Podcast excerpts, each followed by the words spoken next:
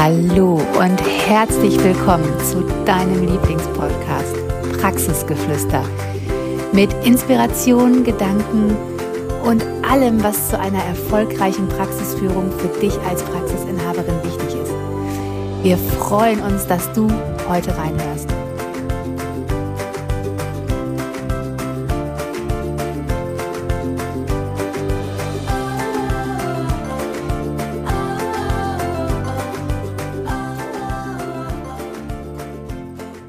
Hallo und herzlich willkommen zu einer neuen Folge Praxisgeflüster, dem Podcast für dich als Praxisinhaberin, die ihre Praxis wirtschaftlich, weiblich und erfolgreich führen möchte. Und du weißt, wir behandeln hier immer Themen, die bei uns im Alltag vorkommen, die bei anderen Praxisinhaberinnen im Alltag vorkommen, die vielleicht auch bei dir im Alltag vorkommen.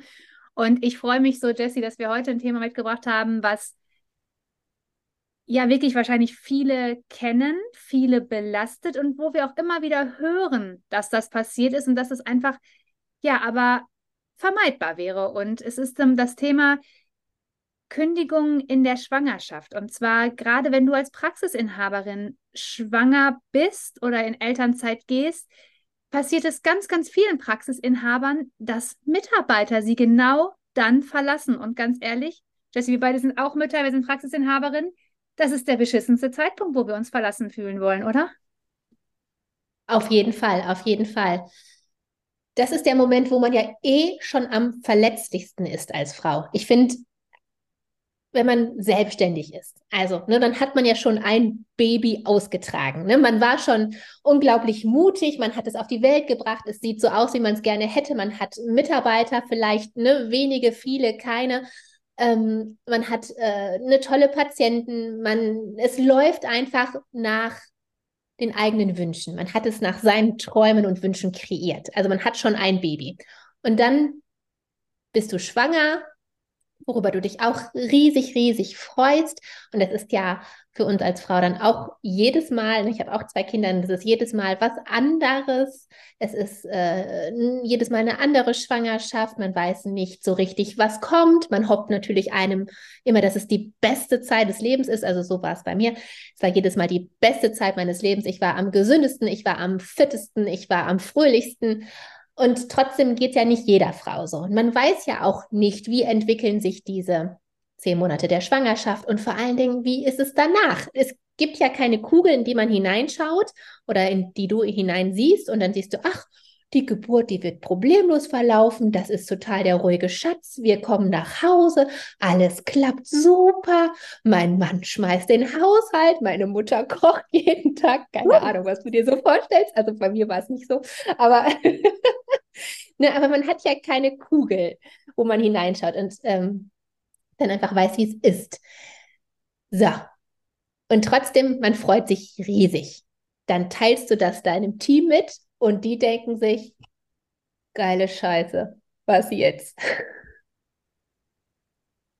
Ja, und es ist ja sogar so, das kennen wir ja auch, also ich bin ja auch Mutter von zwei Kindern, man ist sich ja gerade so in der Schwangerschaft auch selbst am nächsten. Ne? Also man wird da ja vielleicht auch manchmal so ein bisschen hormonkomisch, sag ich mal. Wenn man es auch selber gar nicht merkt, aber man merkt, aber andere merken das ja vielleicht, ne, dass man so ein bisschen hormonkomisch wird und manche Sachen vielleicht auch in dem Moment einfach anders sieht oder auch wahrnimmt oder auch einfach mehr für sich sein möchte oder Zeit braucht oder sich auch einfach an die erste Stelle stellt. Und das ist ja auch deinem Team überhaupt nicht bekannt. Weil bis zu dem Zeitpunkt, wo du schwanger wirst, ist doch ganz klar, dass du 24-7 für alle da bist. Du backst einen Kuchen, du machst die Spülmaschine, du schreibst denen, die krank sind, du bist am Sonntagabend noch für jemanden da, du bist donnerstags nachmittags da, wenn das Klopapier nicht noch nicht, nicht äh, die, leer ist, dann kaufst du noch Klopapier. Wenn am Freitagmorgen die Briefmarken leer sind, fährst du noch schnell Briefmarken holen. Wenn jemand krank ist, übernimmst du noch Patienten von dem. Wenn jemand in Urlaub geht, dann planst du noch den Urlaub, dann wünschst du ihm noch einen guten Urlaub und machst vielleicht im letzten Team noch mal, weiß ich nicht, eine besondere Kaffeerunde. Du bist ja die, die 24-7 sich um alles kümmert. Und auf einmal bist du es nicht mehr. Weil dann ist nämlich noch was anderes in deinem Leben, was ja auch vollkommen in Ordnung ist und was auch total wichtig ist. Aber dein Team fühlt sich wie nach einem Autounfall. Für die ist das ein Crash. Für die ist das ein Crash, weil die überhaupt nicht wissen, was passiert denn jetzt? Warum ist sie so komisch? Warum kümmert sie sich nicht mehr 100 Prozent um uns? Und wer macht das denn? Weil du musst dir so ein bisschen so vorstellen. Ich finde, ich finde, das ist so ein super schönes Bild. Stell dir vor, ihr sitzt alle in einem Boot. Du bist die Kapitänin, du bist diejenige, die sagt, boah, hier der Kurs Nord-Nordost und wir fahren mit zwei Knoten Richtung Nord-Nordost und ne, ich habe das Steuer in der Hand und hier hinten muss jetzt ein bisschen mehr gerudert werden und vorne ein bisschen weniger und ihr links müsst mehr rudern und ihr rechts weniger und jetzt gleich gibt es in der Kombüse, kochen wir heute, weiß ich nicht, Kartoffelsuppe. Also du hast einfach alles im Griff. Und auf einmal guckt dein Team nach rechts und sieht dich, wie du in dem Beiboot abhaust. Und die sitzen auf diesem Schiff und denken, heilige Scheiße, wir wissen gar nicht, wie es funktioniert. Wir wissen gar nicht, wenn uns jemand sagt, du musst jetzt schneller rudern, du musst langsamer rudern, heute gibt es Kartoffelsuppe, ich habe das Steuer in der Hand. Die wissen gar nicht, wie es geht und die wissen aber auch nicht, wer es übernehmen soll. Das Einzige, was die wissen, ist, wir fühlen uns alleingelassen das fühlt sich echt scheiße an, dass die Chefin gerade im Beiboot sitzt und abhaut und wir hier auf diesem großen Boot sitzen und überhaupt nicht wissen, was mit uns passiert. Und ja, eine Schwangerschaft ist meistens nicht planbar. Ich wurde schwanger, das war das, da haben wir gerade unser Therapiezentrum aufgemacht. So, das ist einfach so. Das kannst du nicht beherrschen. Als Jessie das erste Mal schwanger wurde, haben wir gerade das Therapiezentrum angebaut. Das sind einfach Dinge, die passieren einfach. Aber total wichtig ist, dass du dann, wenn du es weißt, dir überlegst, wie soll es hier weitergehen. Und das musst du mit deinem Team kommunizieren. Du musst anfangen, dass Menschen Aufgaben übernehmen, dass jeder weiß, was, für was bin ich jetzt verantwortlich oder für was ist wer verantwortlich. Die müssen wissen, was passiert mit denen. Müssen die jetzt alle deine Patienten übernehmen oder sagst du die ab?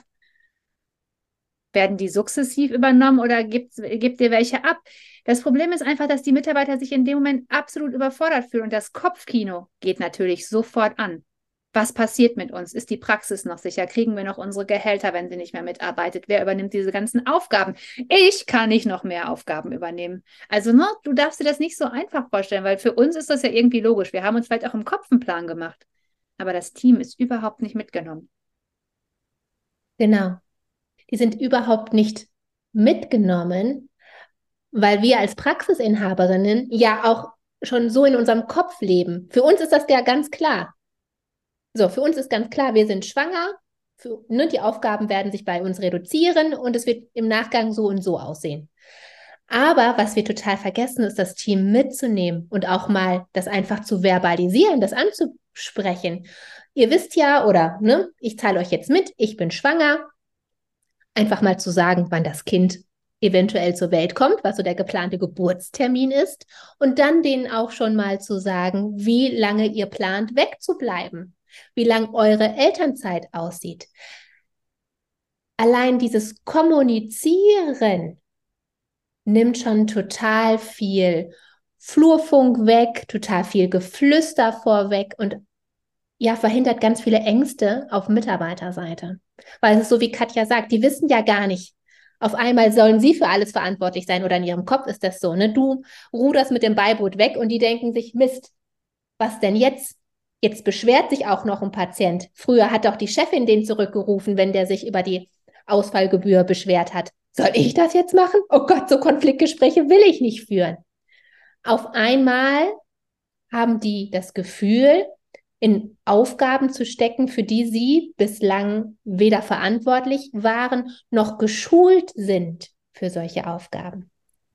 Also, wann passiert es, dass Mitarbeiter gerade in der Schwangerschaft kündigen, wo wir am verletzlichsten sind, wo uns das auch noch mal emotional viel härter trifft, wenn vorab keine Struktur geschaffen wurde. Ne? Und wenn wir ehrlich sind, das war ja vorab auch gar nicht so schlimm, dass keine Struktur da war, weil du warst ja da. Du warst ja 24-7 da. Du hast donnerstags noch das Klopapier für freitags gekauft, du hast die Briefmarken besorgt, du hast den Patienten ähm, wegen seiner Zuzahlungsrechnung Ausfallgebühr angerufen. Du warst die Struktur. Und auf einmal sitzt dieses, diese Sicherheit, dieses Gerüst, diese Person, die für alles verantwortlich war, im Beiboot und macht sich aus dem Staub. Also, wenn du schwanger bist oder planst, schwanger zu werden, richtig, richtig cool. Auch Praxisinhaberinnen sollen, dürfen, müssen Kinder haben. Nur weil wir Frauen sind und Praxisinhaberinnen heißt es nicht, dass wir uns entscheiden müssen. Aber, da kommt das leidige Aber, wir müssen einfach viel mehr planen, viel mehr Struktur schaffen, viel mehr Sicherheit bieten. Und das kannst du nur, indem du dich vorab einfach schon mal hinsetzt und dir überlegst, okay, wer könnte denn welche Aufgaben übernehmen? Wie sieht das denn aus in meiner Schwangerschaft? Wie, sieht das denn aus in meiner Elternzeit? Wie kommuniziere ich das? Um damit einfach dein ganzes Team auch mitzunehmen. Und dass jemand in der Schwangerschaft kündigt, das kennen wir auch. Jetzt sind wir zwar zu zweit, aber ich weiß noch, als ähm, die Katja schwanger war und wir das äh, Therapiezentrum eröffnet haben, wir hatten ja immer den Traum von einem interdisziplinären Team. Und dann hatten wir Ergo und Physio das erste Mal und auch eine Logopädin. Und ich weiß noch, dass das kreide ich mir jetzt nicht richtig an. Das ist einfach passiert. Ich habe diese, diese Frau aus dem Auge, Auge verloren. Und die Physios, die waren von vornherein zu zweit. Die Ergos, das lief sowieso. Aber mit dieser Logopädin, das war für mich eine Berufsfremde, dann war sie auch noch eine Berufsanfängerin. Und ich habe sie einfach in diesem Prozess der Gründung habe ich sie einfach verloren, weil ich mir auch gar nicht die Zeit dafür nehmen konnte. Und ich glaube, es hat uns beide auch total emotional getroffen, weil wir damit nicht gerechnet haben, weil wir es nicht gesehen haben. Und ich fand es auch einfach so schade. Und ich war da auch richtig traurig drüber. Aber es hat halt so sollen sein. Und egal ob ich jetzt nochmal eine Praxis gründen würde oder ob ich schwanger werden würde, Prozesse und Strukturen müssen für alle Disziplinen, für alle Mitarbeiter vorhanden sein. Und wenn du vielleicht auch eine interdisziplinäre Praxis hast, dann musst du dir nochmal überlegen, wie das auch für deine anderen Disziplinen ist. Und ich glaube, das ist es halt einfach, ne, dass man solange man 24-7 für diese Praxis da ist, an diese Strukturen als alles allerletztes denkt. Aber ich würde jeder Praxisinhaberin, die eine Praxis gründet, raten, sich von Anfang an Gedanken darüber zu machen, über Strukturen. Weil hinterher das aufzuholen, ist mega, mega schwierig. Am Anfang ist es so leicht, es ist so leicht oder leichter, ne, das ähm, mitzumachen, eine Struktur zu bilden, Organigramm, Verantwortlichkeiten aber auch abzugeben. Weil ich weiß gar nicht, warum, ob das nur bei uns Praxisinhabern ist. Ich kenne jetzt nicht ganz so viele andere, also ich glaube, ich kenne viele andere Selbstständige, aber ich finde, bei Praxisinhabern ist es immer noch was Besonderes, dass die sich einfach alles ans Bein binden. Also einfach jede Aufgabe, die in der Praxis ist, wird von der Praxisinhaberin übernommen. Und ich finde, das ist nicht richtig. Das durfte ich schmerzhaft erfahren. Du darfst Verantwortung abgeben, du darfst Aufgaben abgeben, weil erst dann kann es richtig gut funktionieren. Weil auch wenn du vielleicht nicht schwanger werden möchtest, es kann immer Dinge, Momente geben, wo du vielleicht nicht mehr so greifbar bist für die, für die Mitarbeiter wie vor drei Wochen noch oder wo du es vielleicht auch einfach nicht mehr willst. Keine Ahnung. Aber die Mitarbeiter müssen immer wissen, auf welche Strukturen sie sich verlassen können. Und deshalb kann ich dir wirklich nur ans Herz legen, das ist das, glaube ich, so eines der größten Aha-Erlebnisse, die wir mit unseren Kunden immer haben, wenn wir Strukturen schaffen, dass sie hinterher sagen so, also erst ist immer die Meinung, ich kann nichts abgeben, ich gebe nichts ab, um Gottes Willen, bitte nicht. Ne? Also ich mache das alles selber, keiner macht so gut wie ich, ich kann keinem vertrauen und Panik. Und wenn sie es aber gemacht haben, und zwar strukturiert, vernünftig, Schritt für Schritt, nicht überhastet, sondern mit Kopf, Herz und Verstand, dann sind sie meistens hinterher sagen so, boah, wie erleichtert ich bin.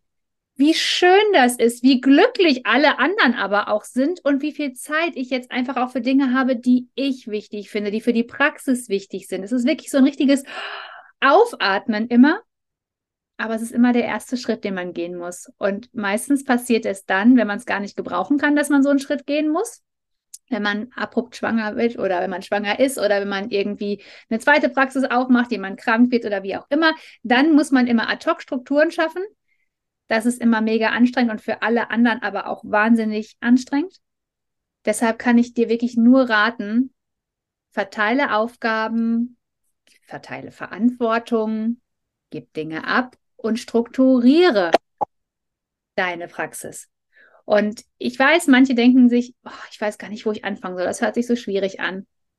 Ja, wissen wir auch. Das ist auch schwierig, natürlich. Aber wir lassen dich nicht alleine und du kannst dich gerne von uns begleiten lassen.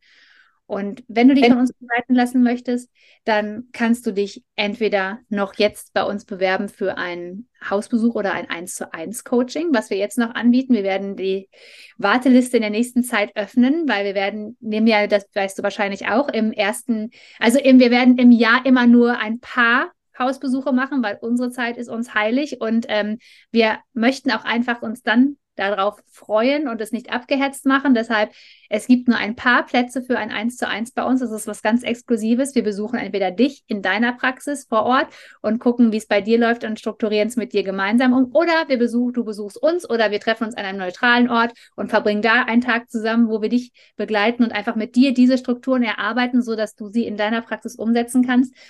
Oder du wartest bis nächstes Jahr, da werden wir Praxis 2.0 nochmal starten. Da kannst du dich auch anmelden, aber ganz ehrlich, das ist noch ein halbes Jahr hin. Ich würde die Zeit nicht verstreichen lassen, weil in dem halben Jahr kannst du auf jeden Fall schon etwas machen. Und wie gesagt, du weißt, wo du uns findest. Schreib uns einfach eine Nachricht, ganz unverbindlich, wenn du dich für ein 1 zu 1 mit uns interessierst und eine von den exklusiven Praxisinhaberinnen sein möchtest, die mit uns ganz, ganz 1 zu 1, ganz nah individuell und eng zusammenarbeitet und ihre Praxis so strukturiert, dass sie zu ihr und ihrem Leben passt. So, meine Liebe, wir hören uns wieder. Nächste Mal hier wieder und ich freue mich, von dir zu hören. Bis dann. Tschüss. Wir hoffen, die Folge hat dir gefallen, dich inspiriert und zu anderen Gedanken angeregt. Denn du als Praxisinhaberin kannst deine Praxis so führen, wie sie zu dir und deinem Wunschleben passt. Und damit die Therapiebranche um so viel wertvoller machen. Hör uns doch auch gerne auf Instagram Praxisberatung Heilmittel. Und hinterlass uns unter dem aktuellen Beitrag auch deine Kommentare, was du aus der Folge für dich mitgenommen hast. Hab einen wundervollen Tag und bis zum nächsten Mal.